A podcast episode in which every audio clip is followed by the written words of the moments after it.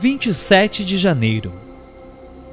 Mesmo praticando esses princípios por tantos anos, e mesmo sabendo dos benefícios de praticá-los e não apenas sabê-los, devo confessar que sou o tipo que resiste à rendição.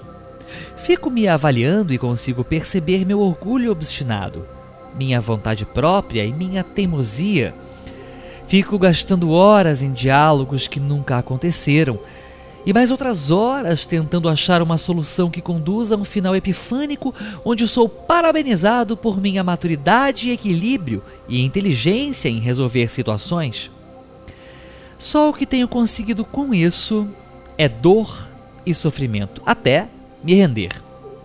Jamais aos desejos de meus agressores, isso seria subserviência, manipulação e postura de agradador.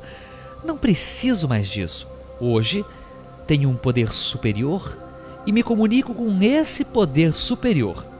É essa energia que me faz perceber qual é o meu defeito ao qual estou me segurando: orgulho, inveja, ciúme, medo. Normalmente são meus defeitos que me impedem de abrir mão e deixar que um poder maior a qualquer ser humano conduza à situação. Então, Avalio, faço as minhas orações e me solto, na fé legítima de que o desfecho já está nas mãos de Deus. No passado eu me esforçava para prosperar e me via crescendo como um prédio que vai sendo construído, pouco a pouco, um tijolo em cima do outro, para cima, simplesmente vertical e sofrido.